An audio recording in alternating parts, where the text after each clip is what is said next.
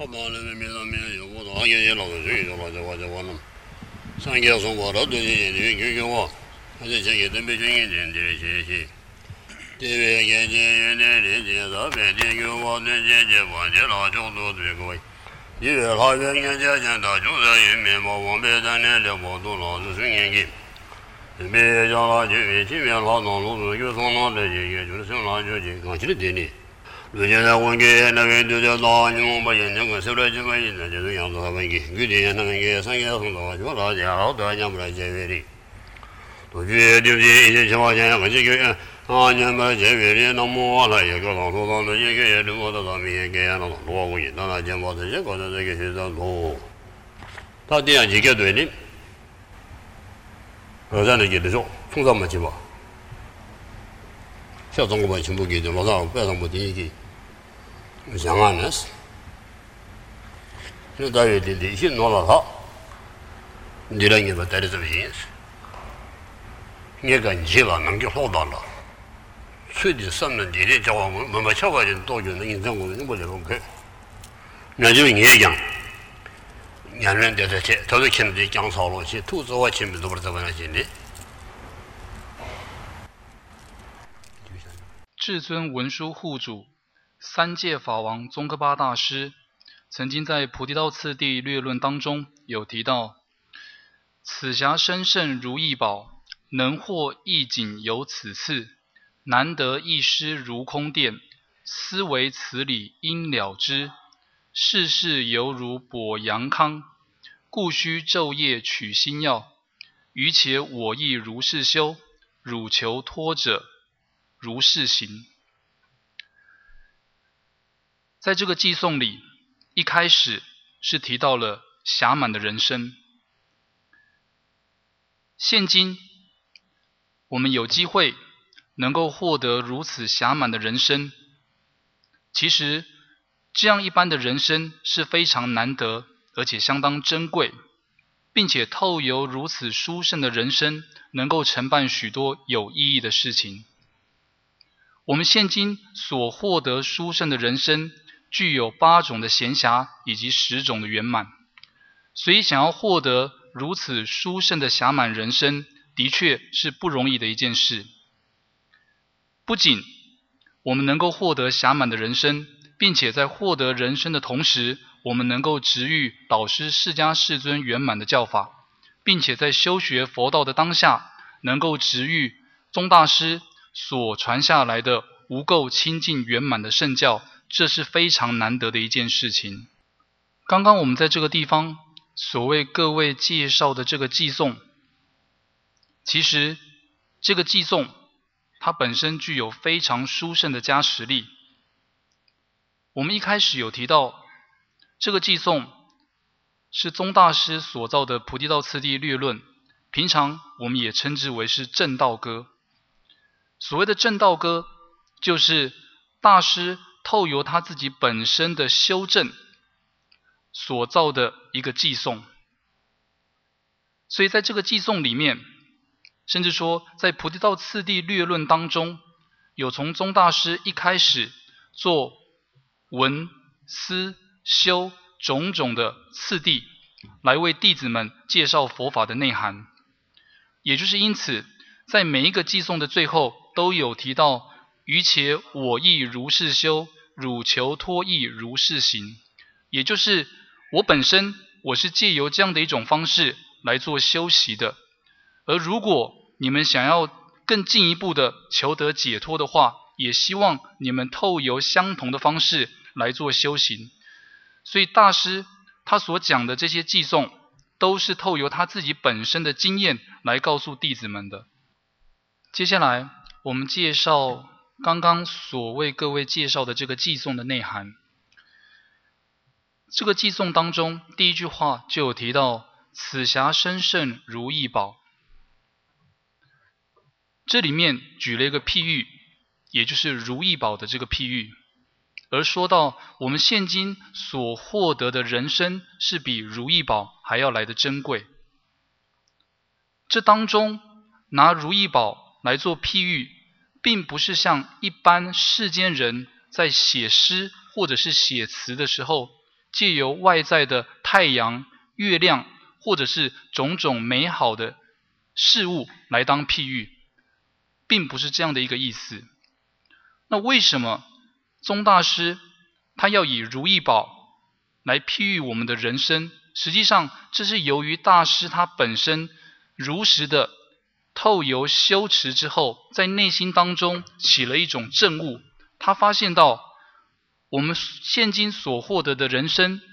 是比千百万的如意宝都还要来的珍贵。所以在这个寄送里面，我们就必须要了解，为什么当下我们所获得的人生会比如意宝还要来的珍贵？我们必须对于这一点升起强大的信解。在之前，我们有提到，我们现今所获得的人生，是比如意宝还要来的珍贵。这时候，我们就必须要思维这个内涵。从某一个角度而言，我们所获得的人生，它的本质就是痛苦的本质。那为什么这样的一个人生，它跟如意宝相较之下，竟然会比如意宝还要来的珍贵呢？首先，什么样的宝物，它能够称之为是如意宝？其实，在现今，由于众生的福薄。众生的福德非常的微薄的缘故，所以我们一般的人是没有办法找寻到如意宝的。而过去，当众生有一定的福德的时候，在贤劫的那个时代，由于大部分的众生所行的都是实善，所以有这样的一种福报，能够获取到如意宝。而之后，尤其是五浊恶世的现今。我们大部分的众生所行的都是十二业，所以相较之下，我们并没有这种福报能够获取到如意宝。纵使在现今科技相当的发达，我们也能够制造出许多的机器，但是透由外在的这些设备，也没有办法制造出一个如意宝。而什么样的宝物？它能够称之为是如意宝呢？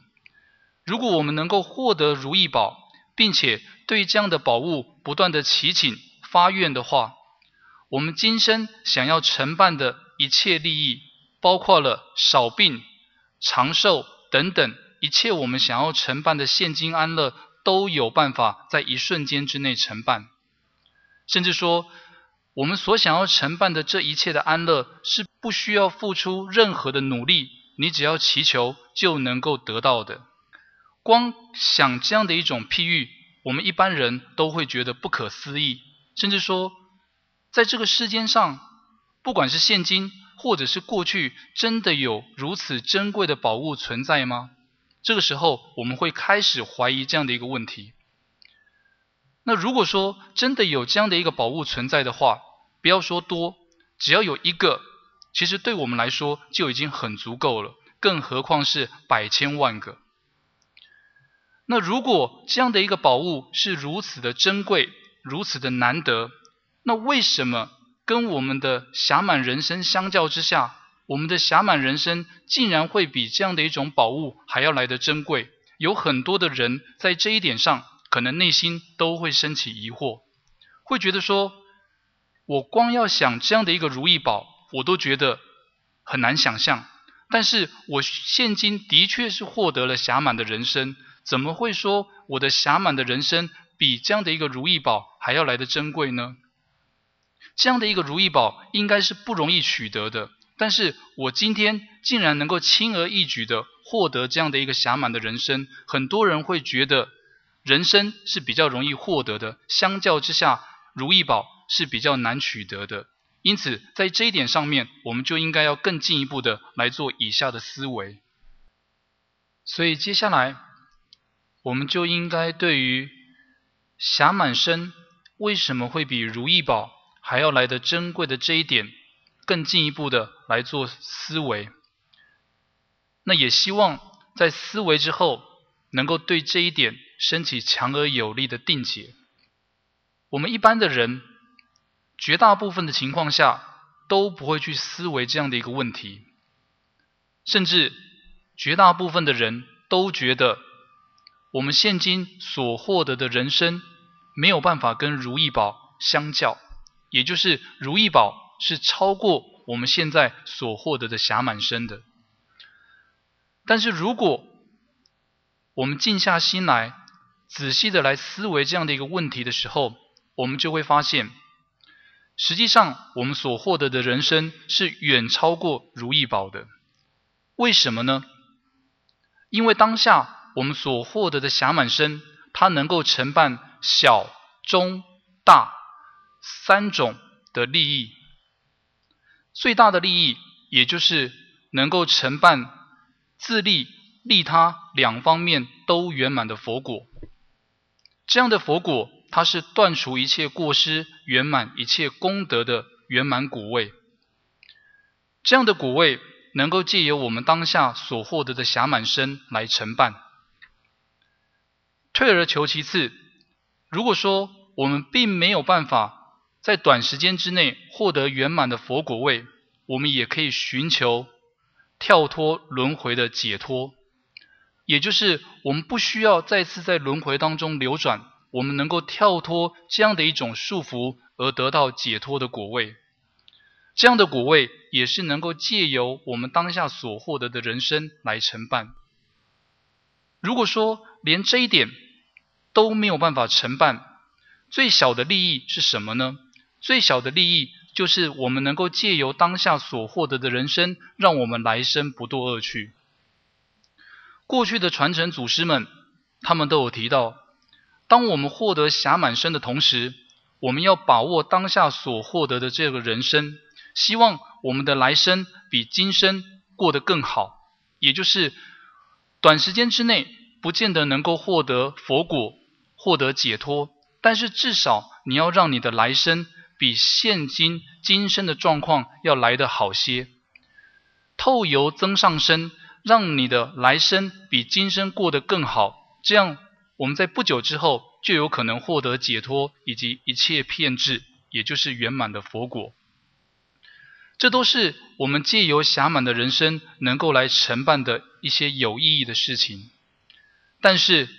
在这当中，我们所提到最小的是让我们来生不堕恶趣，光这一点，透由如意宝它就没有办法承办。如果如意宝都没有办法承办这一点的话，更何况是解脱或者是圆满的佛果。所以，如果我们了解这一点，我们就知道说，我们所获得的人生是远超过如意宝的。如意宝大部分都是在深海当中，我们都知道深海当中是有龙王，龙王他所住的龙宫是如意宝所造的，他身上所佩戴的这些装饰品也是如意宝所做成的。但是由于他是龙王。就表示说，它是畜生道的一部分，也就是它现今的状况也是只有三恶道。纵使它周边有再多的如意宝，它也没有办法跳脱恶趣的种种痛苦。但是相反的，我们现今所获得的人生，它的能力，甚至说他能够承办的这些事情，是远超过如意宝的。如果说今天我们没有这个人生，纵使周边有再多的如意宝，你怎么去取得呢？你也要先成为人，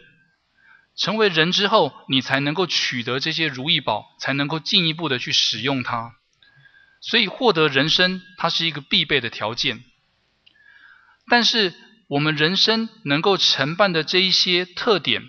既由如意宝，它却没有办法承办，它只能够承办现今，也就是今生我们想要获得的安乐。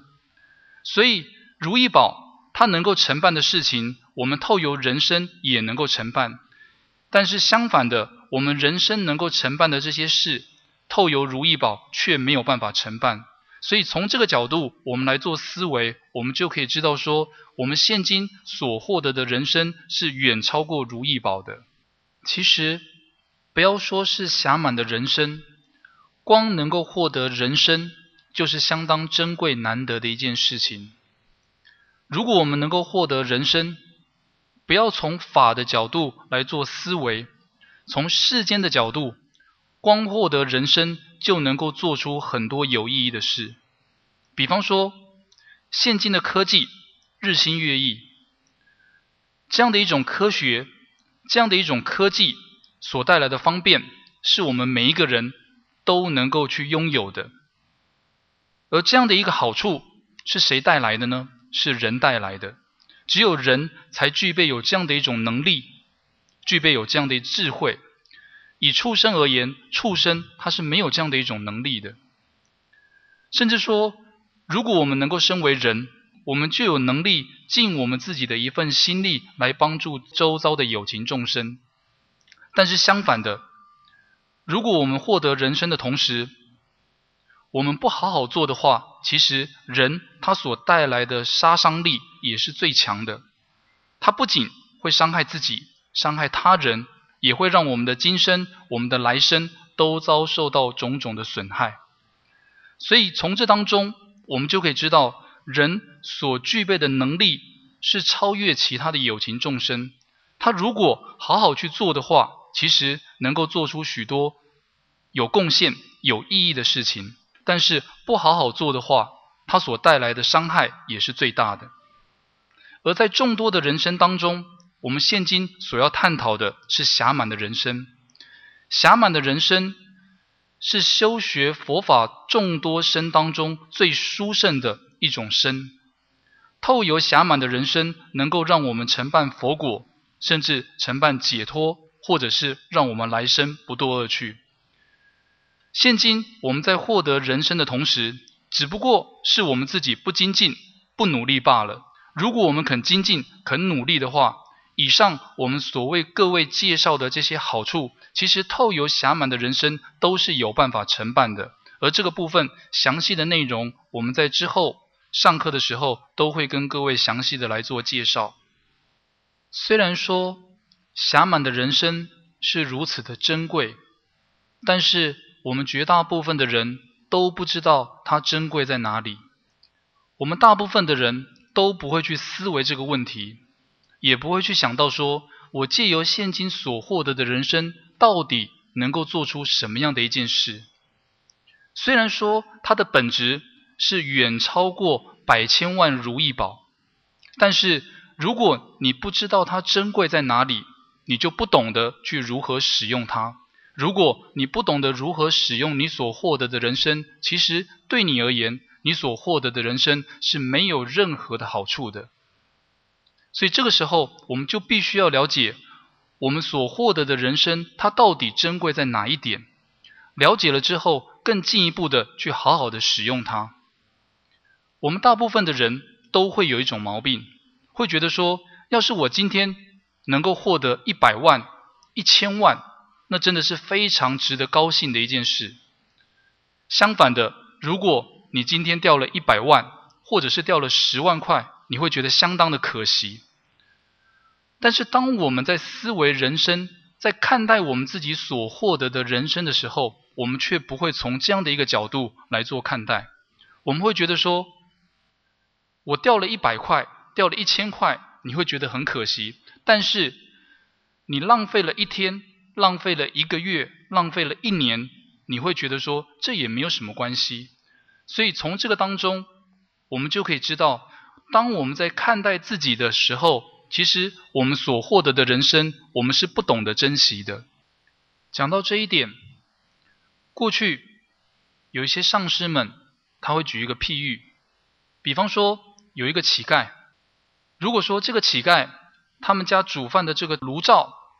是用黄金打造的，但是他却不知道他们家的炉灶是用黄金打造的话，这个时候他就会不知道该如何的来使用这样的一个炉灶。由于他不知道这个东西非常的珍贵，不懂得去使用，所以他这一辈子就只能当乞丐。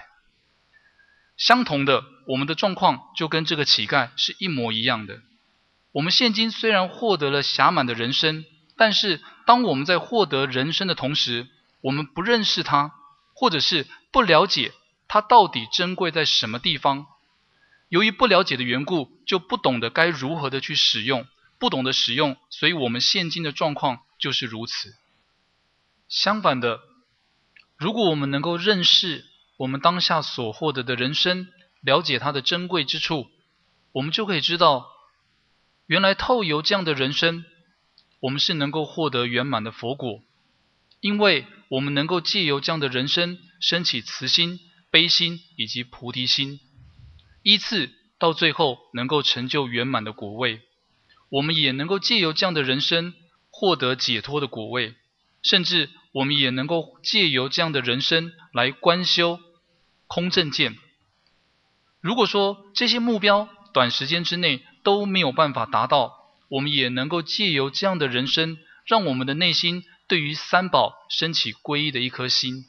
至少借此能够让我们来生获得人天的增上果位。虽然暇满的人生，它能够承办如此多有意义的事情，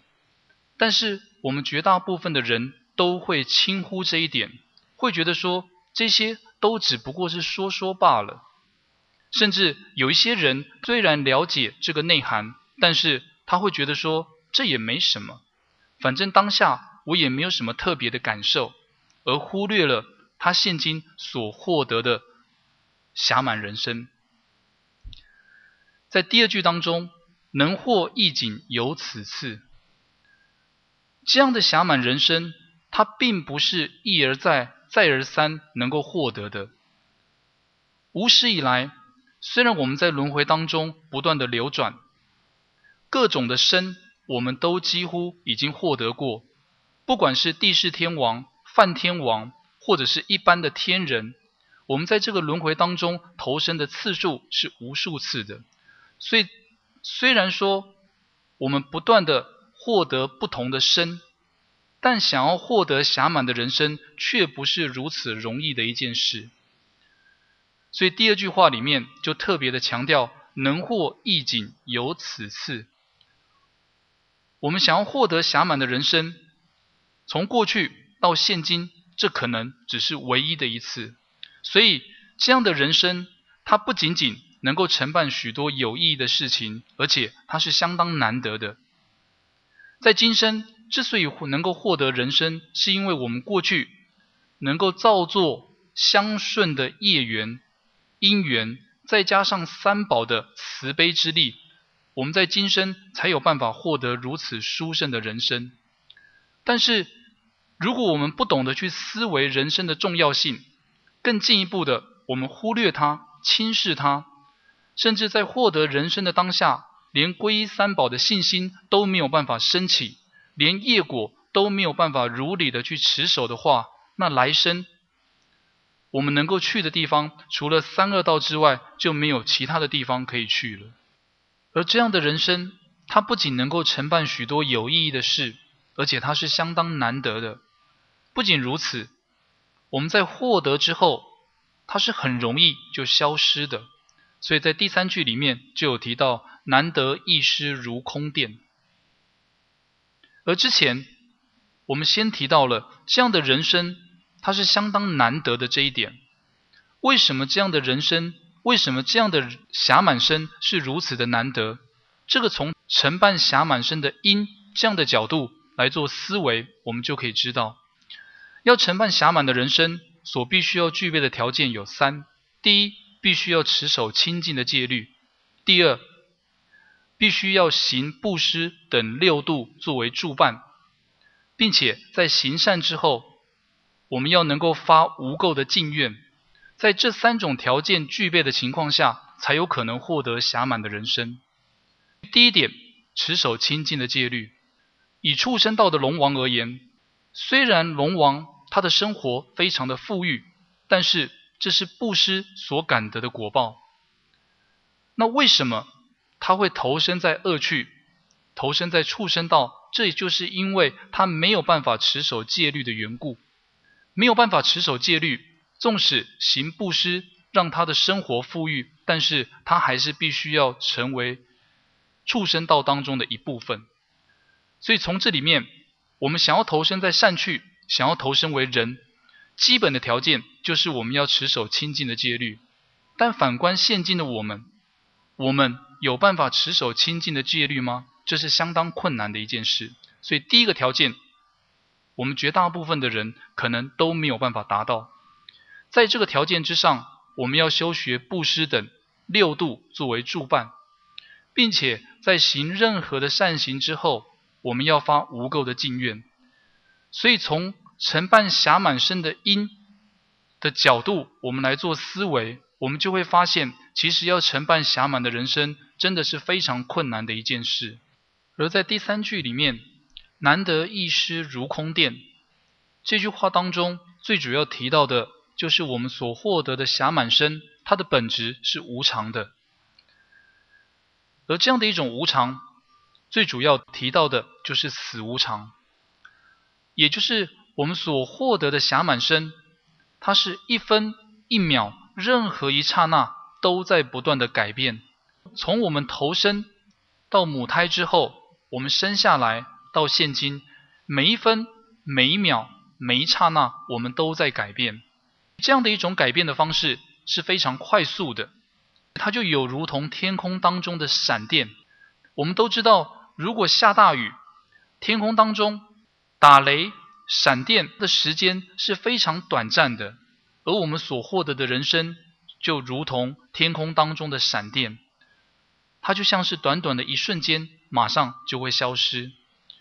所以，现今我们所获得的人生，虽然说，它能够承办许多有意义的事情，但是从它的本质而言，它是难以获得的，并且在获得之后是很容易就消失的，并且更进一步的思维此理应了之，世事犹如跛阳康。以上我们先简单的介绍侠满身它的特质，而更进一步的，我们所探讨的是世间。我们所面对的这些人事，世间的这些事情，如果我们仔细的去思维，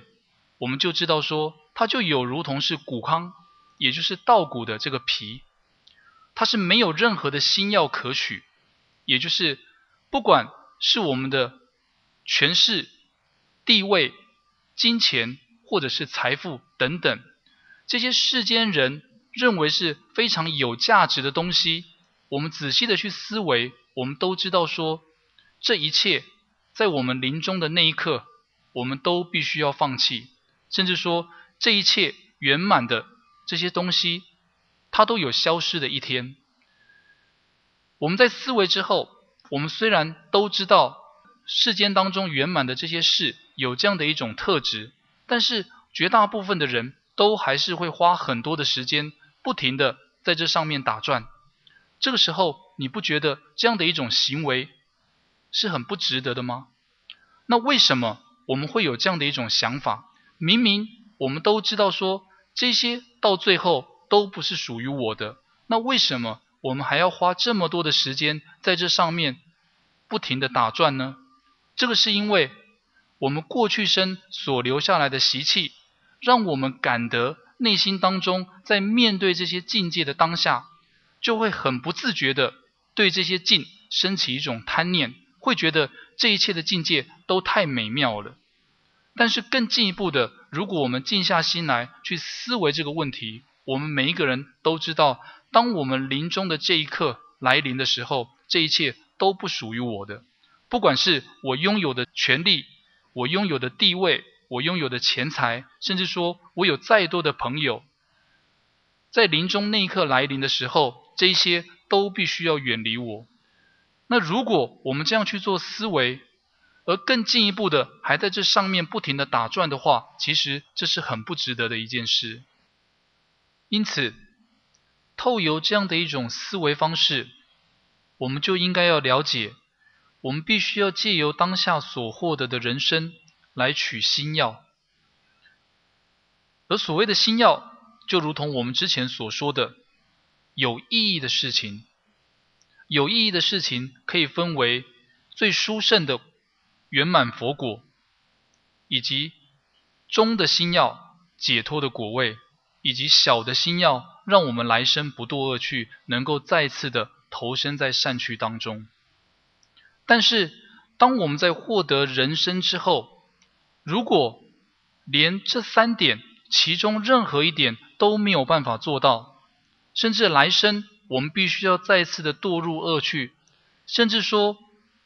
这跟一条虫他死掉之后还是必须要堕入恶趣的方式是完全一模一样的话，那我们当下纵使获得的人生，那跟没有获得人生是没有任何差别的。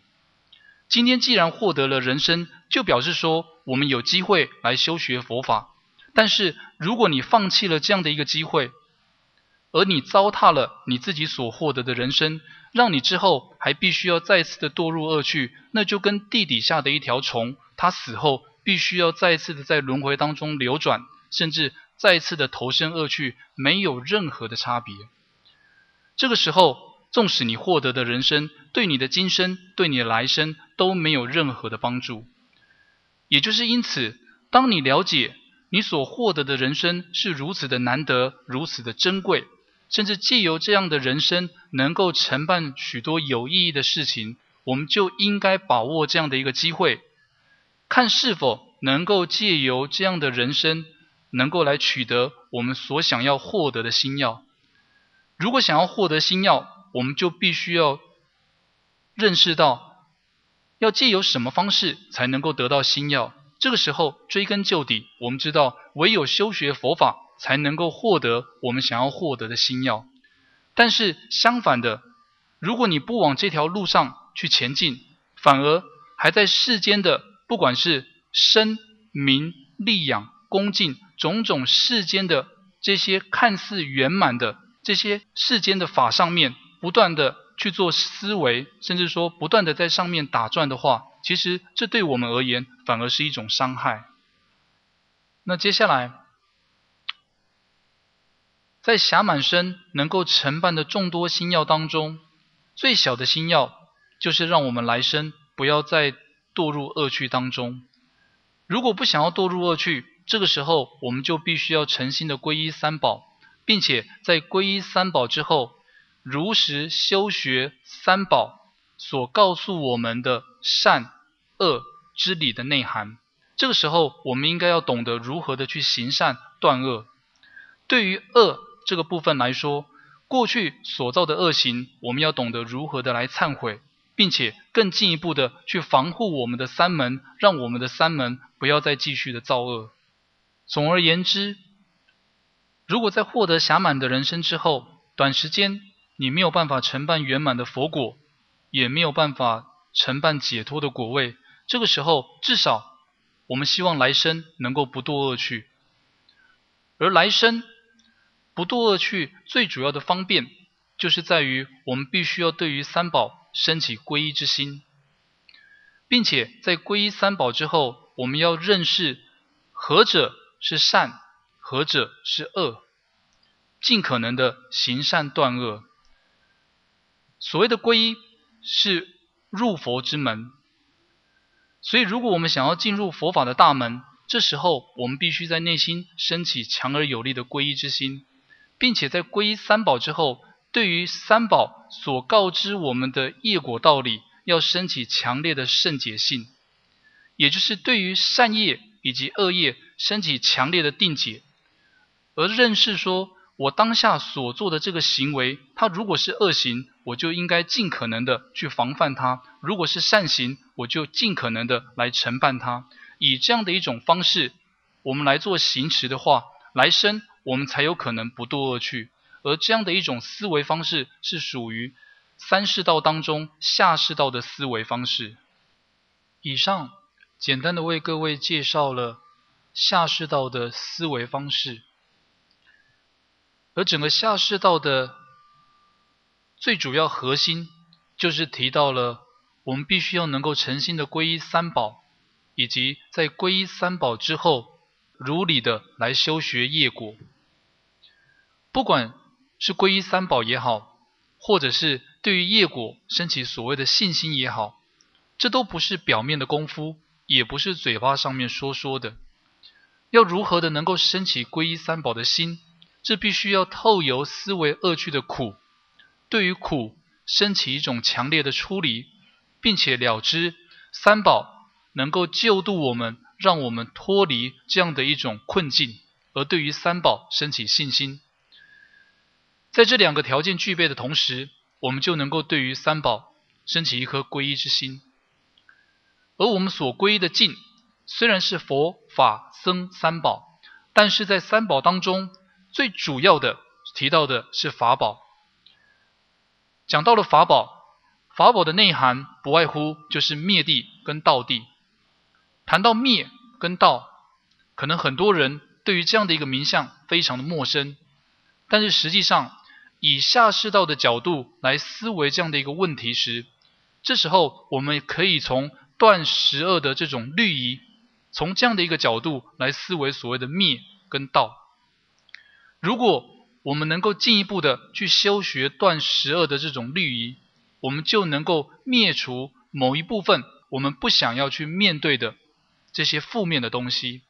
也就是对于我们过去所造的恶，能够进一步的去忏悔；对于将来有可能会造作的恶，如果我们去防范的话，这时我们想要承办的果位，其实就能够依次慢慢的去承办。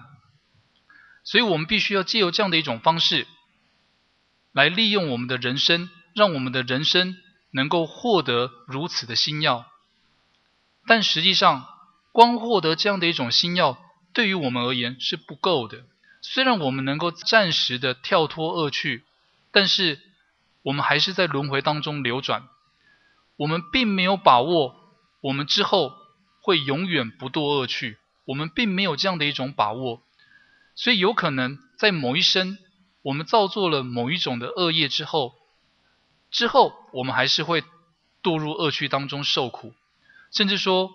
我们纵使投身在善趣，但是你也不见得会再次的对于三宝升起信心，也不见得会对于业果的内涵能够更进一步的去了解，所以就一而再、再而三的在轮回当中流转，而整个轮回当中流转的本质就是痛苦的本质。如果想要跳脱这样的一种痛苦的本质，我们就必须要获得解脱的果位。而要用什么样的方式才能够获得解脱的果位呢？这时候我们必须要断除轮回的因，也就是业以及烦恼。业跟烦恼这两者是让我们在轮回当中流转的主因，而业跟烦恼这两者当中又以烦恼为主。为什么业跟烦恼这两者当中是以烦恼为主的呢？如果说我们的心绪上有烦恼的话，透由烦恼的力量，它就会造作一个新的业，让我们在轮回当中流转。但是相反的，如果没有烦恼，纵使我们的心绪上有各种的业，在没有烦恼的情况下，这种业也没有办法感果。但是如果在有烦恼、有业缘的情况下，我们投身在轮回当中，这个时候所谓的轮回，就是我们处在一种不自主的状态，你不想要面对的苦。比方说生老病死种种的痛苦，在一瞬间你投身为人的时候，你都必须去面对它。所以这就是轮回的本质，也就是痛苦的本质。只要你是轮回当中的一部分，你是轮回当中的一份子，你都必须要面对这一切。所以这个时候提到的是业跟烦恼。那我们应该借由什么样的方式才能够断除烦恼呢？这个时候，我们必须要认识烦恼的根本，提到的是三毒，而三毒的根是来自于无名的我执。想要断除无名的我执，我们必须在内心升起了解无我的这种智慧。而这样的一种智慧，它是属于三学当中的慧学。要升起慧学，必须要先升起定学。要升起定学前，必须要先升起戒学。所以，不管是下士道或者是中士道，都必须要以持戒作为基础；而中士道更进一步的，在持戒之上要修学禅定。而这样的一种禅定，最主要提到的是圆着无我的奢摩他，圆着无我的禅定，而透由圆着无我的奢摩他，而更进一步的升起了知空性、了知无我的智慧。唯有借由这样的一种方式，才有办法断除烦恼而获得就近的解脱。平常，当我们在提到轮回或者是解脱这样的一些名相的时候，有一些人可能会误解所谓的轮回的状态，或者是解脱的现状。有些人他所认知的解脱就是所谓的投身净土，但实际上并不是如此。什么样的状态称之为轮回呢？也就是我们在业以及烦恼的束缚之下，自身没有办法自主自己的现状，你也不知会投身在何处，面对什么样的情况，都是在被业以及烦恼所束缚的情况下，身处于一种不自主的状态，我们就称之为是轮回。相反的。如果你投身的方式，并不是借由业以及烦恼的束缚，能够在自主的状态下投身，甚至说你能够以一种自主的方式呈现出来的话，其实不管你投身在何处，它都能够称之为是解脱。所以解脱与否的关键是在于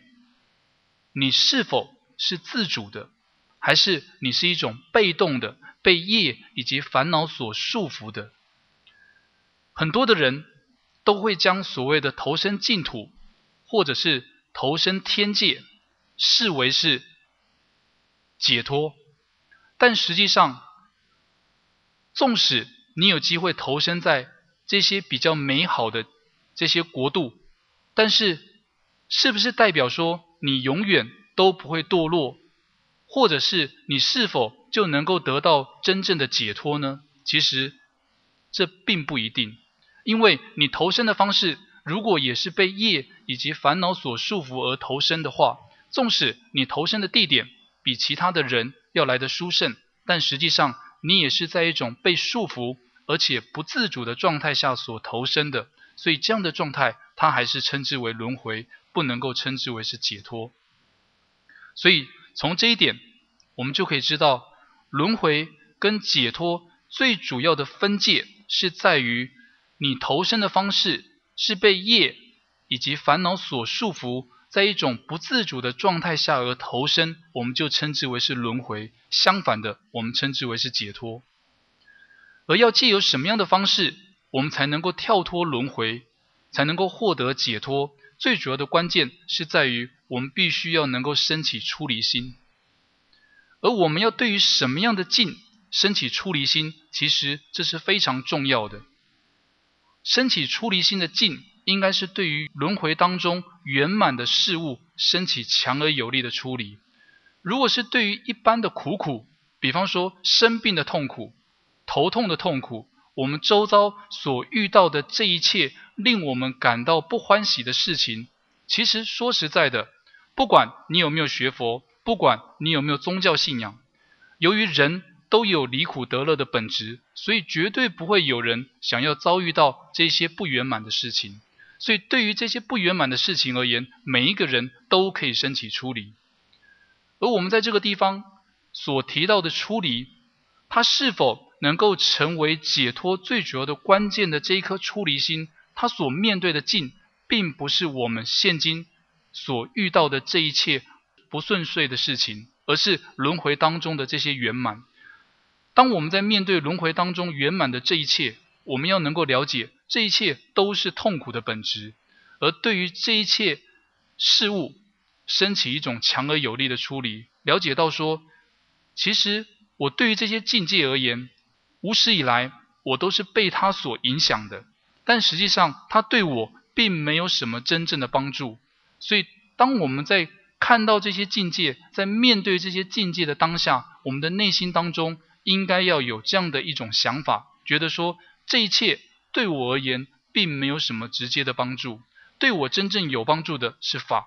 而众多的法当中，能够让我跳脱轮回的主要关键就在于正得无我的智慧。所以这个时候，我们反而应该以反方向的角度来做思维，而这样的一种思维方式。在之后，我们为各位介绍《菩提道次第略论》的正文时，都会为各位详细的介绍。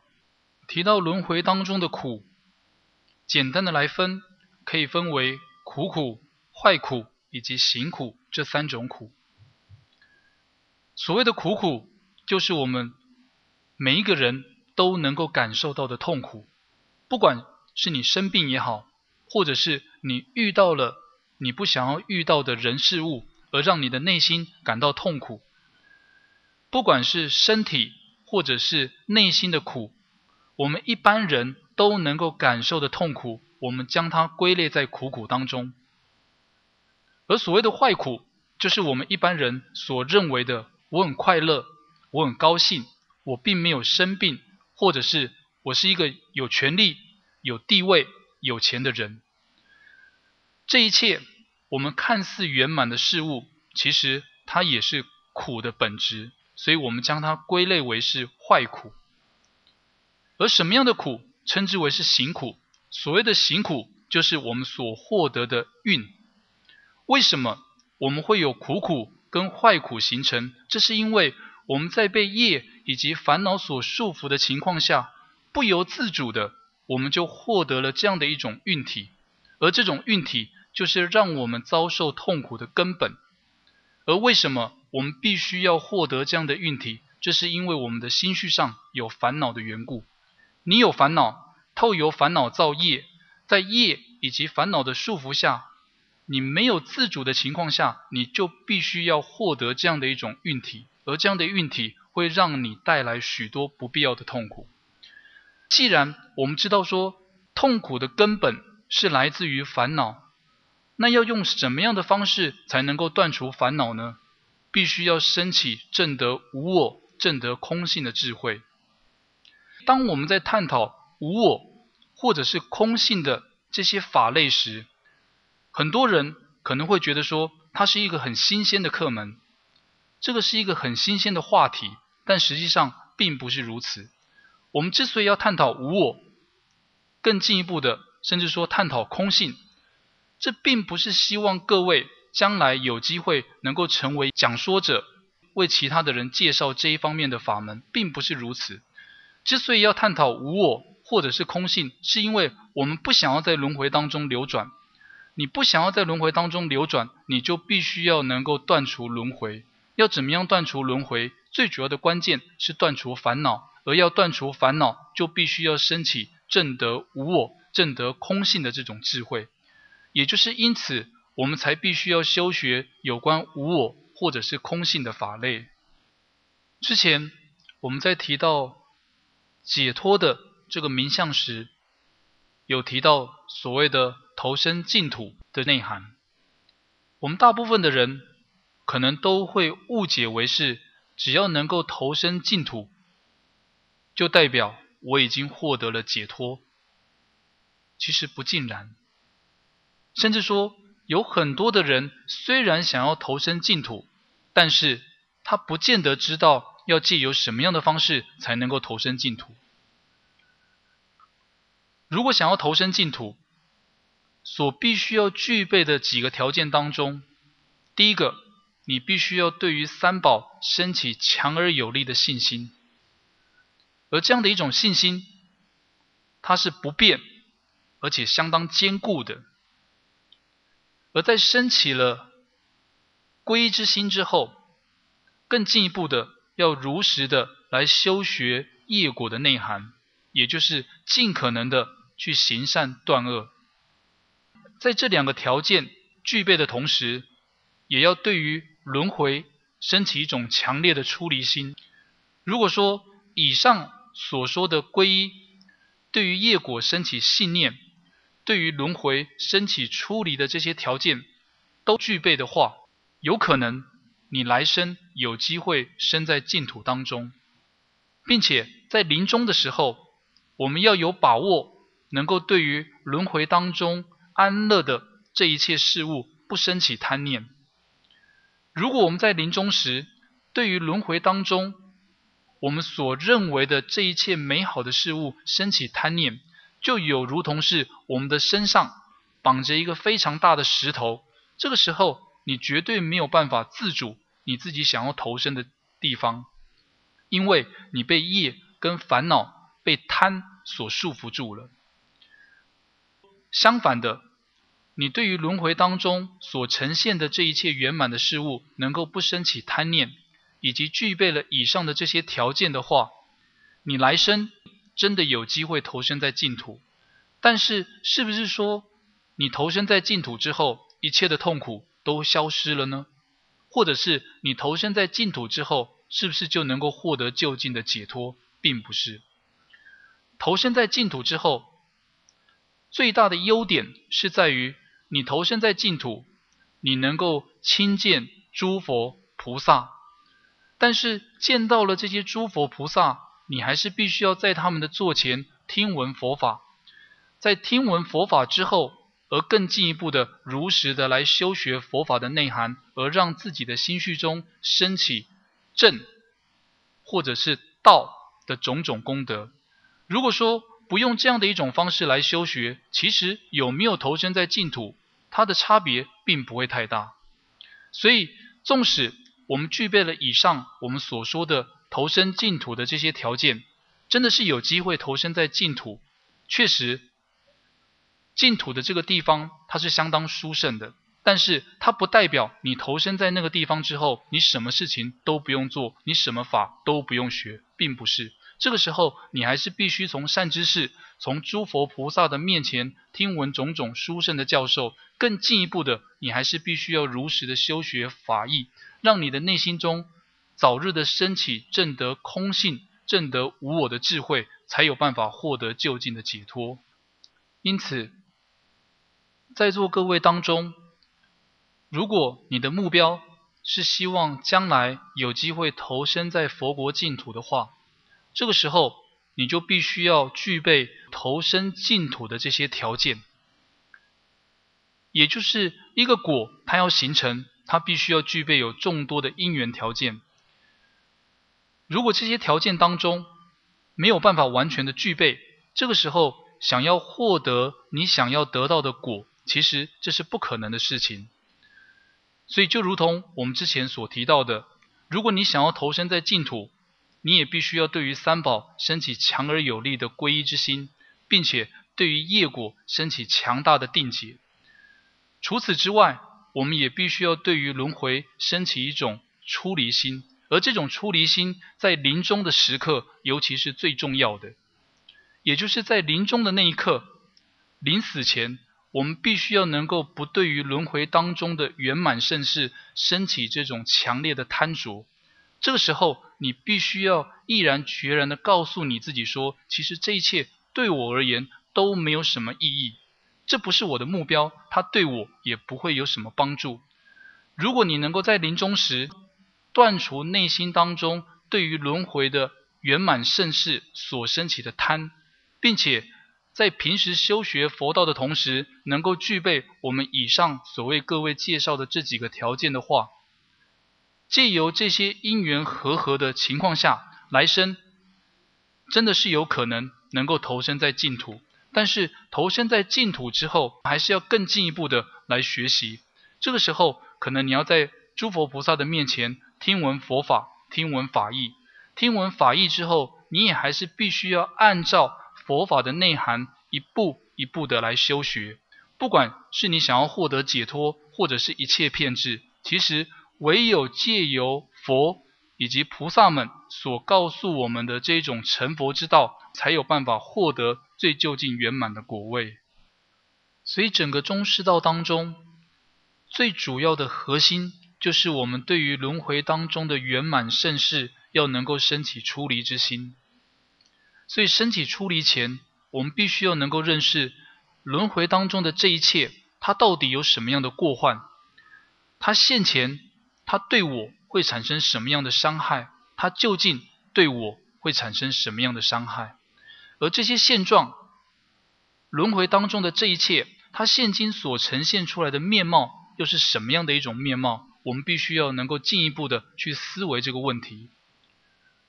如果你进一步的去思维这些，你会发现到轮回当中的这一切圆满的盛世，其实是没有什么可取之处。而且，不管是在现今，或者是在就近，你从任何的一个角度，你去思维，你会发现到，其实他们都是会伤害到我的。那既然你不想要被这些事情所伤害，你想要更进一步的跳脱这样的一种现状的话，你就必须要修学戒定慧三学，而这三者当中，唯有升起正得无我的智慧，才有办法断除烦恼。如果能够断除烦恼，纵使你不是投身在所谓的净土当中，你还是能够获得就近的解脱。而之前我们所为各位介绍的这个部分，它是属于中的心要，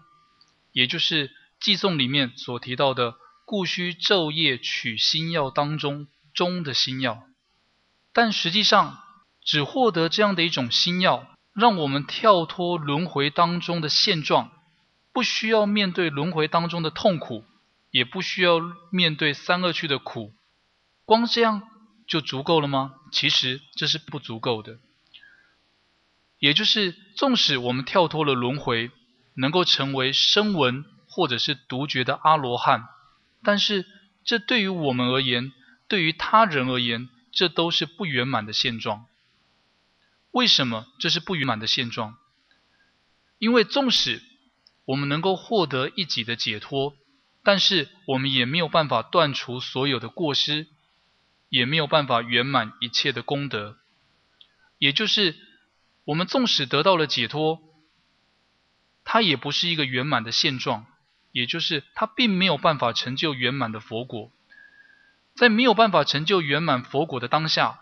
自利的部分是不圆满的。自利的部分如果不圆满，我们怎么能够圆满利他的部分呢？如果自利利他这两方面都没有办法圆满，我们怎么可能有机会获得佛的三十二相、八十种随行好，或者是实力的种种功德？这一切都是不可能的。而且更进一步的，从他人的角度，也就是从众生的角度而言，我们来做思维的话，我们就会发现到说。无始以来，我在这个轮回当中不断的流转，我跟每一位有情众生其实都是有关联性的。甚至说更进一步的思维，我们会发现，没有任何的一个有情众生，他不曾不是我的父母亲，也就是他都曾经做过我的父母亲，并且在做我父母亲的当下，对于我的恩德都是难以回报的。所以在这样的一种情况。我们了解周遭的有情众生对于我们都是有恩的同时，如果我们放弃了这些有情众生，只为了自己的利益而去寻求所谓的解脱果位的话，其实这是不值得骄傲也不稀奇的一件事情。以小圣的罗汉而言，小圣的罗汉他没有办法了解一切的所知，所以。他没有办法了解一切所知的同时，他就没有办法利益一切的有情众生。所以，当他发现他已经跳脱轮回之后，他已经成为了一个罗汉，甚至说他不需要在面对轮回当中种种痛苦的逼迫的时候，他发现其实这对他而言也是不圆满的。而更进一步的，透由佛的劝诫，他会想要进入大圣。修学大圣法，看是否能够获得佛的果位，但其实这是多此一举的。如果他能够在一开始升起出离心之后，就更进一步的往大圣的方向去前进，而让内心升起所谓的慈悲菩提心，而修学大圣法，这个时候他就不需要绕远路，先从小圣开始出发，而获得了解脱。再更进一步的升起所谓的慈悲心，或者是菩提心，再进入大圣。就比方说，如果我们今天要涉水，或者是我们想要游泳游到对岸的话，你一开始在还没有涉水前，还没有游泳之前，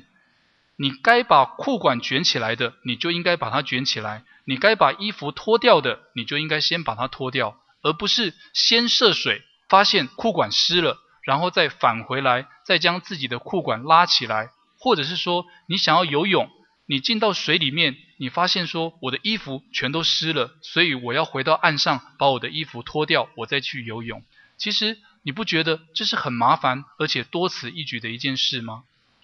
甚至说有很多的上师，他在讲述这个部分的时候，也会举一个例子，比方说我们每一个人在求学的阶段。都会想要读好的学校。如果你想要读好的学校，你一开始就应该努力用功，那看是否能够考进这样的一个学校。但是如果你一开始不努力，不好好的读书，你所进的这间学校是你自己不满意的一间学校，而进去之后，你再想办法补考，或者是想办法转学，那这不就是多此一举的吗？所以这样的一种行为，它是不必要的。如果你将你的目标一开始就放在大圣的话，在你升起出离心之后，你就必须要让自己更进一步的升起所谓的慈心或者是悲心。这个时候，应该要借由什么样的方式来让我们升起慈悲的心呢？既然我们升起了出离心，我们就知道说，我并不想要遭遇到轮回当中种种痛苦的逼迫，就如同我不想要遭遇到这样的一种状况。我以外的一切有情众生也是如此，他们也不希望遭遇到这些痛苦。但是，要以什么样的方式才能去除周遭有情众生的苦？这不是获得一己的解脱就能够解决的，这必须要获得圆满的佛果，才有办法解决自他一切有情众生的痛苦。而要获得成佛的果位，最主要的关键就是在于我们是否能够升起菩提心。而升起菩提心，就提到了七因果的教授以及自他相换的教授。我们必须要透由这些修菩提心的次第，而让自己的内心升起菩提心，更进一步的修学大圣的法类，才有机会获得圆满的佛果。所以这个部分是属于上士道的部分。所以以上简单的为各位介绍了下士、中士以及上士的法类。借由这样的一种方式，我们在说法以及听法之前，都必须要调整我们自己的动机，甚至说，在举行长寿灌顶的时候，在还未接受灌顶前，上师也应该借由这种方式，让弟子们来调整他们自己本身的动机。尤其是我们现今所要听闻的法类是大圣法，要听闻这样的一种法类，调整自己本身的动机，这一点是相当重要的。如果说听闻者或者是讲说者心心念念所想的都是以今生作为出发点，我们所想的都是轮回当中的圆满盛世，我们所想的都是想要获得名利的话，其实当下所做的行为虽然是跟佛法看似有相关性，但是实际上对于听法者以及讲法者而言都不会产生任何的帮助，也就是因此。过去的祖师们曾经有提到前后二要事，也就是在做一件事情之前，调整自己本身的动机，这件事情是非常重要的。所以在一开始还未闻法之前，我们就借由刚刚所谓各位介绍的三世道的内涵来调整我们的动机，也就是我来听闻佛法，最主要并不是为了我自己一个人的苦乐问题。我是希望能够解决一切众生的苦乐问题，也就是因为如此，我希望能够早日的获得圆满的佛果，所以我来到上师的面前，听闻如此殊胜的法类，以这样的一种方式来调整我们的动机。所以在还没有听法之前，我们要想到说，我希望借由这一生所获得的人生，尽可能的。在短时间之内，看是否能够获得圆满的佛果。如果想要获得圆满的佛果，我们就必须要如理的来听闻大圣的法类。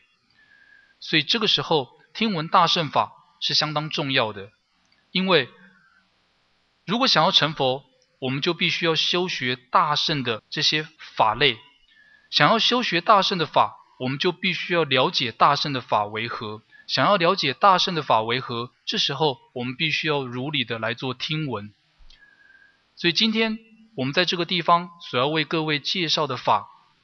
它是一个大圣法，而且呢，它是将所有佛法的心要都统摄在这本论当中的一种法。而这本论就是我们所要介绍的《菩提道次第略论》，并且我们在介绍《菩提道次第略论》的同时，会将第三世赤江仁波切所写的科判，连同《菩提道次第略论》的原文来为各位介绍。提到所谓的《菩提道次第广论》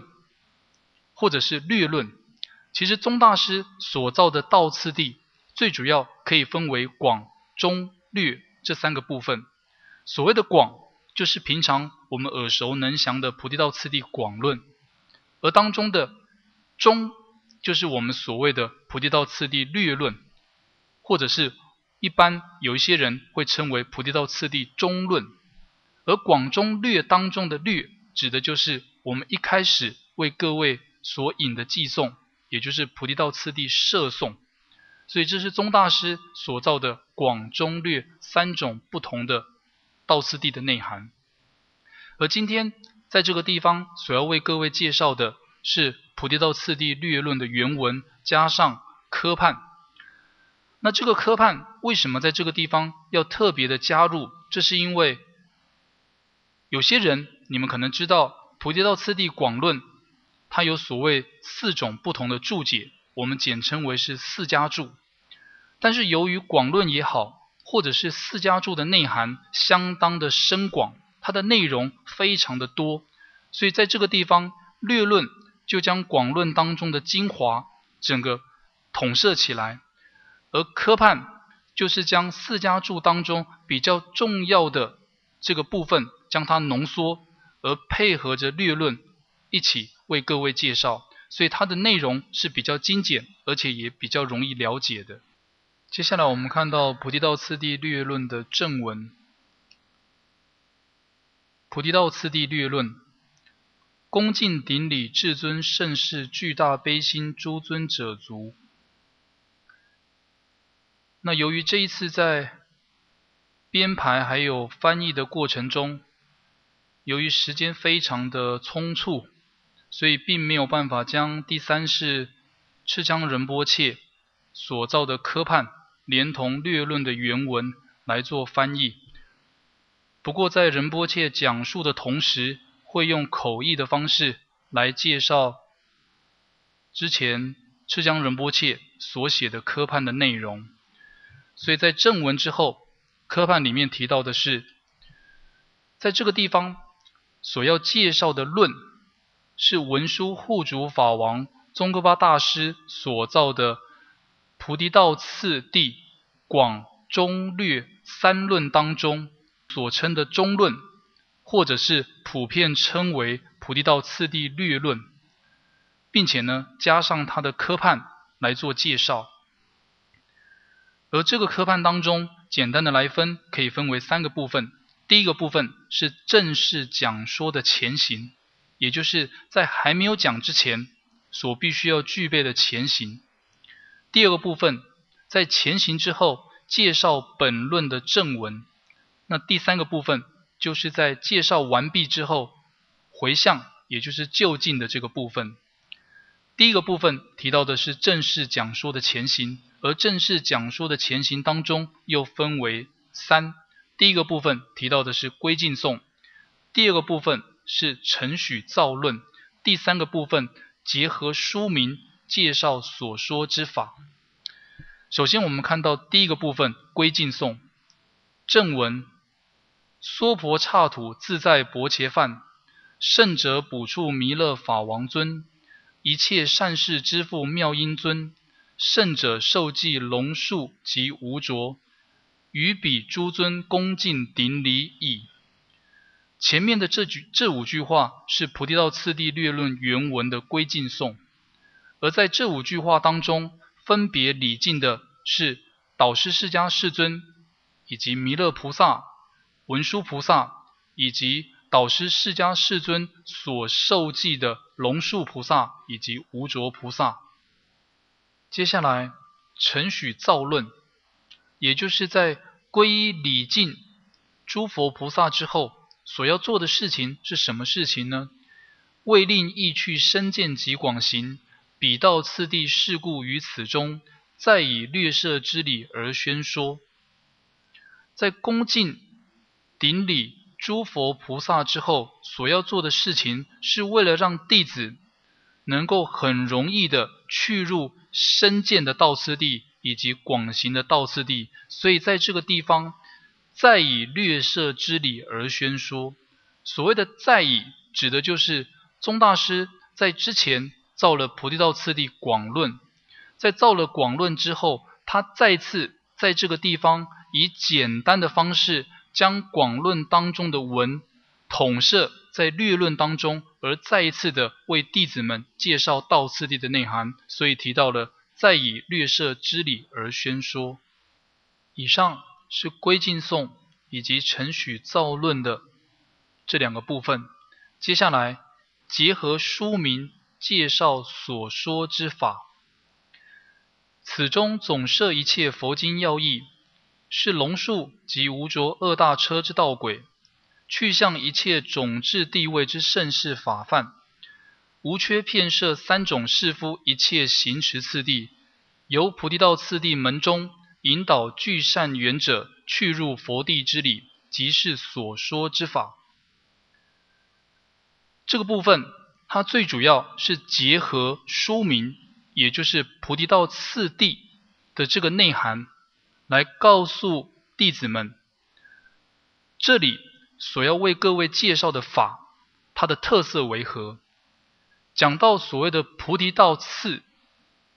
所谓的菩提指的就是佛果，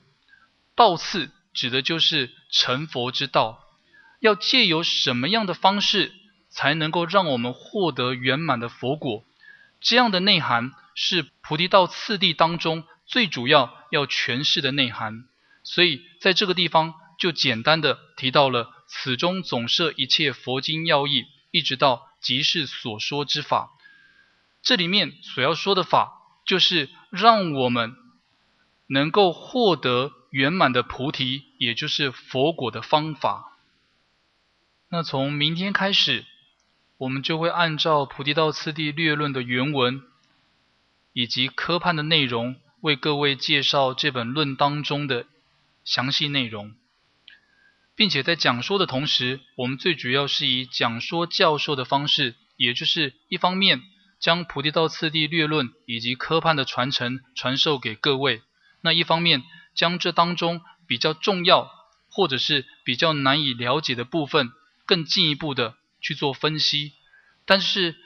应该是没有办法每一个字逐字的都为各位来做介绍。这是因为时间上的关系，所以由于时间不允许，所以我们最主要会将内文当中过龙的传承，以及这当中最主要诠释的内容为各位来做介绍。我们今天的课就上到这个地方。